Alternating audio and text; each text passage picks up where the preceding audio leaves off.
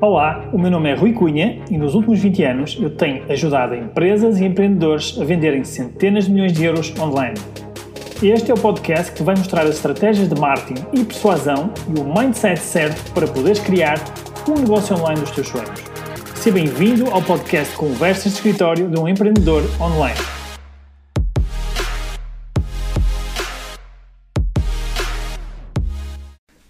Ora, muito bem-vindos ao podcast, sejam muito bem-vindos. Hoje trago um tema muito interessante. Aliás, hoje é o primeiro episódio de 5, uh, cujo nome é Os Pilares de uma Loja Online, os Pilares de um Negócio Online.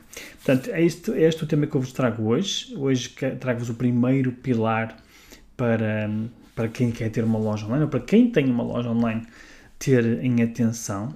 O meu objetivo aqui com estes cinco temas, com estes cinco episódios, é dar uma, um panorama geral, uma, uh, quase como um, um, guia para quem quer criar uma loja ou para quem já tem uma loja e quer garantir que está, está a fazer tudo o que é necessário para que a loja seja eh, um sucesso, para que a loja seja rentável.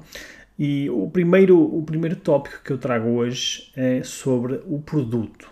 É um dos pilares mais importantes de uma loja online é o produto. Muitas vezes os clientes uh, vêm ter comigo, ou pessoas que falam comigo, têm dificuldades a vender na internet, uh, fazem muita coisa, ou seja, desenvolvem trabalho na área do marketing, na área do site, na área do tráfego, uh, ou outras áreas que são também muito importantes, e ainda assim não conseguem ter os resultados que desejavam, ainda assim não conseguem vender os volumes que gostariam de, de vender. E quando nós lançamos um projeto, muitas vezes esquecemos deste aspecto muito importante, que é nós agarramos-nos ao nosso produto, não é? Nós uh, esquecemos muitas vezes de que o produto é provavelmente a coisa mais importante no nosso negócio. E é importante que a gente tenha a validação não é, do nosso produto. Portanto, há aqui alguns aspectos importantes quando nós falamos de produto, quando nós falamos de vender produtos online que muitas vezes no, no, uh, no, físico, não é? No offline, nós não nos preocupamos tanto, porque quando temos, por exemplo, uma loja ou quando temos um negócio físico, seja num shopping, seja numa, numa, numa rua, não é? Uh, à partida, nós temos uma audiência que passa na nossa loja, uh, que eventualmente olha para as montras, que eventualmente fica, fica interessada no produto que nós temos para lhes oferecer, ou não. Também acontece o caso de há negócios que não funcionam uh, e, e, simplesmente acabam por fechar mais tarde ou mais cedo. Mas é muito mais natural que as pessoas ganhem interesse pelo produto quando estão a, a ver as montas, quando estão a, passear na rua, e é natural que entrem nas lojas, é natural que elas uh, peguem nos produtos, toquem nos produtos e, e eventualmente venham a comprar aquele produto que nós estamos a apresentar. Quando nós estamos online, não é bem assim, as coisas não funcionam bem assim, ok? Porquê? Porque a primeira coisa que tem que acontecer é a pessoa tem que encontrar uh, o, nosso, o nosso produto, tem que encontrar a nossa loja e só depois, eventualmente, é que poderá ter interesse em, em comprar ou não o produto. Portanto, há uma, há uma palavra que eu uso muito aqui que é o, o nosso produto tem que ter tração, ok? Tem que ter tração. E o que é que isto significa? Isto significa que ele tem que ter demanda, tem que haver eh, interesse da, da audiência, da nossa audiência, pelo nosso produto, ok? Portanto, nós, quando escolhemos um produto para vender na nossa loja, temos que o validar online, como eu disse antes. Ele pode até funcionar no, no, no nosso, na nossa loja física ou no negócio físico, ok? Mas pode não funcionar online. Então, como é que nós fazemos isso? Nós temos que fazer aquilo que nós chamamos de validação validação do nosso produto, ok? E isso implica uma série de passos, que eu não tenho aqui tempo agora para estar a falar nisso, mas que nos poupa muita dor de cabeça e muita chatice e muito dinheiro que, que nós poupamos eh, ou que nós não desperdiçamos se nós fizermos esse trabalho de validação bem feito. Portanto, o nosso produto tem que ter tração e por tração significa como eu disse há bocado, as pessoas querem, ou então, pelo menos, quando veem o produto, querem, ok? Ou seja, há duas formas de ter atração. quando a pessoa pesquisa na internet sobre o produto, ok? Já anda à procura uh, do produto ativamente, ok? Tem um, eventualmente uma necessidade ou um problema, então anda à procura ativamente do produto, ou então ela vê o produto de alguma maneira, sei lá, uma publicação nas redes sociais, um amigo que partilhou, um e-mail que recebeu, etc. E fica automaticamente interessada em saber mais sobre aquele produto, ok? Portanto, se isto acontece, se realmente a pessoa fica interessada e nós vendemos um, dois produtos uh, numa fase inicial, ou seja, numa fase de validação, então isso significa que, que o produto tem tração, que está validado, ok? Portanto, esse é o primeiro aspecto importante da escolha do produto. O segundo aspecto importante da escolha de um produto tem a ver com a margem, ou seja, nós estamos a fazer um negócio online, nós estamos a fazer uma loja online, se temos a intenção de fazer um negócio online, então a ideia é ficar com alguma margem para nós, é ficar com algum lucro, é ganhar dinheiro com isso. Portanto, não interessa nós escolhemos um produto que até pode ser muito procurado, ter muita atração, eh, mas, por exemplo, tem muita concorrência e isso faz com que a nossa margem tenha que descer muito, ok? Então aqui temos um problema, de, vamos ter mais à frente provavelmente um problema de, de margem, de rentabilidade, que, que, vamos ter que lidar com isso. Portanto, quando nós escolhemos um produto ou alguns produtos para, para a nossa loja, quando eu digo produto, entendam sempre uma gama de produtos, se quiserem, ou então quem vender só um produto ou dois produtos, é isso que eu me refiro. Um, tem que ter atenção que uh, tem que ser um produto que tenha margem suficiente para alimentar o, o, negócio, ou seja, pagar as despesas do negócio e ficar com alguma margem no final de lucro para tirar alguns dividendos, para, o, para o, neste caso o, empresário, o empreendedor poder uh, viver é, de, deste, deste negócio, porque é, é, esse o objetivo também, do, do, aliás, é esse o objetivo principal da criação de uma loja online, da criação de um negócio online, é nós vivermos daquilo e termos eventualmente uh, crescimento com esse, com esse negócio. Portanto, é muito importante escolherem um produto com margem e façam a vossa investigação uh, relativamente a isso.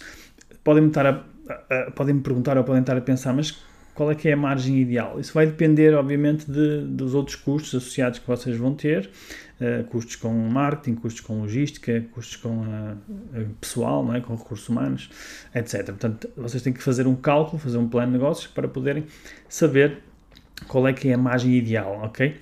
Uh, eu tiraria pelo menos, pelo menos para uma margem de 40% de bruta, ok? Pelo menos, e não é o ideal. O ideal daria que seria um, um pouco mais, mas obviamente isso vai depender da, da, da, da vossa matemática, das vossas contas, uh, e só aí é que vocês conseguirão, conseguirão chegar a uma conclusão.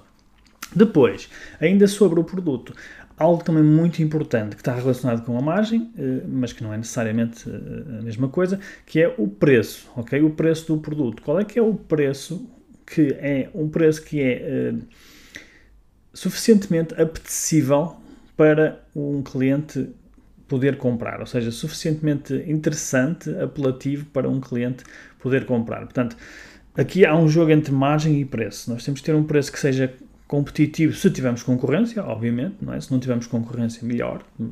eventualmente, não ter concorrência pode ser bom ou pode ser mau, isso é um outro tema para outra conversa, porque se não tivermos concorrência, provavelmente também quer dizer que não há gente à procura daquele produto, não é? Portanto, isso tem a ver com a validação que vimos no início. Uh, ou então, nós tivemos a sorte de encontrar um produto que realmente as pessoas querem e tem pouca concorrência, então aí podemos ajustar o preço um pouco por cima ou um pouco mais acima e temos uma margem de lucro mais interessante, ok? Portanto, eh, aqui em relação ao preço, temos de ter atenção a estes, estes fatores, concorrência, se é, um, se é um preço que é, eh, que é apelativo para o cliente e também tem a ver com o posicionamento do próprio produto ou da marca, ou seja, se for um produto de gama alta, premium, obviamente o preço tem que ser ajustado uh, ao premium, se for um produto mais competitivo tem, tem que ser ajustado obviamente ao, ao mercado, mas sempre tendo em conta que tem que ser um preço apelativo e manter a margem, como nós vimos uh, antes. Portanto, não vale a pena escolher produtos que vão ficar com um preço muito baixo e depois não têm margem para alimentar o negócio. Quarto, quarto aspecto muito importante para, para escolhermos o produto, que é escolher um produto, isto é obviamente uma opinião minha, vocês podem escolher produtos com outras características, mas eu acho que uh, estas características, ou, esta, ou pelo menos este esta validação, este checklist, se quiserem, que eu estou a falar aqui, uh, ajuda-nos a escolher um produto que tem mais probabilidade de ter sucesso, ou seja, é um dos pilares, como eu dizia no início, importantes. Portanto, um dos pilares neste ponto do produto muito importante para mim é a recorrência, ou seja, um produto que seja recorrente, porque nós hoje em dia gastamos muita energia para adquirir um cliente novo, não é? E se nós gastamos tanta energia e tanto dinheiro para adquirir um cliente novo, então é uma chatice se aquele cliente só nos comprar uma vez, não é? Ou seja, nós ficamos com uma margem muito pequena de lucro uh, se nós só fizermos uma venda por cliente ao longo da vida. Então é importante que a gente tenha um produto, eventualmente, não é? Não tem que ser, obviamente, mas um produto que idealmente seja de recorrência. Isto significa que o mesmo cliente pode comprar N vezes na, na, nossa loja. Sei lá, ao longo do ano pode comprar 5, 6 vezes. Isso permite-nos outra coisa, permite-nos que a nossa margem aumente, porque nós podemos ter gasto dinheiro a fazer marketing, a fazer publicidade para adquirir novos clientes e podemos até nem ganhar muito dinheiro na primeira, na primeira encomenda, ou até nem ganhar nenhum, mas potencialmente podemos ganhar nas próximas encomendas. Quando a pessoa comprar, por exemplo, um refill, vamos imaginar que a pessoa vai comprar uh, mercearia ou vai comprar, por exemplo, um suplemento, uh, normalmente aquele produto acaba passado X meses, ou passados X dias, e a pessoa vai precisar de comprar para uh, reabastecer estoque, não é? Ou seja, estamos a falar de, lá, arroz, leite, é claro que eu não estou a dizer para vocês comprarem ou venderem, neste caso, uh, estes produtos na, na, internet, pode ser o caso, uh, mas só para dar um exemplo de, de, de o tipo de produto que vocês podem usar de recorrência. Mas podem ser várias coisas que vocês. Dei o exemplo do, do suplemento, mas pode ser ah, sei lá, um tipo de produto que seja consumível, seja, seja um consumível que, que é, por exemplo, de limpeza, seja um consumível que seja para alimentação, ou seja, outro tipo de consumível, uh, qualquer coisa que seja necessário comprar várias vezes e que se gaste, não é? que seja necessário comprar várias vezes ao longo do tempo, isso será o produto ideal, ok? Há muita gente que tem sucesso com outro tipo de produtos que não são, não são só esses, mas para mim a recorrência é um dos aspectos mais importantes. É claro que vocês também podem ter uma, uma loja que tenha vários tipos de produtos, não é? E uh, num dia vocês vendem um produto, no outro dia vendem outro. Por exemplo, uma loja de vestuário, vamos, vamos pegar neste exemplo, a pessoa um dia pode comprar uma camisa, no dia a seguir, ou passado uns meses, pode comprar umas calças. Portanto, acaba por ser um produto de recorrência, não do mesmo produto, mas porque tem uma gama eh, variada de produtos. Portanto, também pode-se considerar isso, obviamente, um, um, um produto de recorrência. Depois, outro aspecto muito importante na, na escolha do, do, nosso produto tem a ver também com a tendência do produto. Ou seja, se é um produto que está na, na, crista, vamos chamar assim, na crista da onda, na, na, crista da tendência, não é? Se acompanha as tendências do mercado, ou se é um produto que já está em declínio, ou seja, que já está a deixar de ser usado pela, pela nossa audiência, pela, pelo consumidor, não é? Pelo nosso público. Uh, é, é importante para o sucesso futuro da, da, nossa loja, não é? Do nosso, da nossa empresa. Portanto, se nós queremos ter sucesso, então eu acho que faz sentido nós escolhermos um produto que está a, a, ter cada vez mais demanda, não é? Mais tração, cada vez mais pessoas à procura daquele produto. Portanto, uh, hoje em dia falamos em coisas como, por exemplo, sustentabilidade, como, por exemplo, temos muita gente que é vegetariana. Há muitas tendências assim, pequenas tendências que nós podemos aproveitar, pequenas ou grandes, não é? Que nós podemos aproveitar para escolher um produto que seja uh, que esteja em cima da tendência e que acompanhe a tendência, acompanhe o crescimento. Para dar um exemplo uh, mais concreto, eu quando trabalhei na, na Prozis, nós começamos a, eu pelo menos estive lá desde 2007, salvo erro, ou seja, já vai há alguns anos, e nós apanhamos uma tendência, nós, nós navegamos uma tendência mesmo, literalmente, que aliás, que foram duas na realidade, que foi a tendência de, do fitness, não é? Ou seja, de, de fazer exercício físico, de, de, ser uma pessoa fit, não é? De ser uma pessoa saudável e em forma, e a tendência também da, da, nutrição saudável dos suplementos, ok? É, foram duas grandes tendências que nós navegamos, que ainda hoje em dia continuam a ser tendências, continuam a crescer, não é? E isso permitiu que durante muitos anos nós crescêssemos uh, à boleia, entre aspas, destas grandes tendências, ok? Se nós tivéssemos escolhido um, um, outro, um outro nicho de mercado, um outro tipo de produto, não é? Provavelmente iria ser uh, mais difícil, ou, ou pelo menos não iríamos crescer tão rápido e tanto, não é?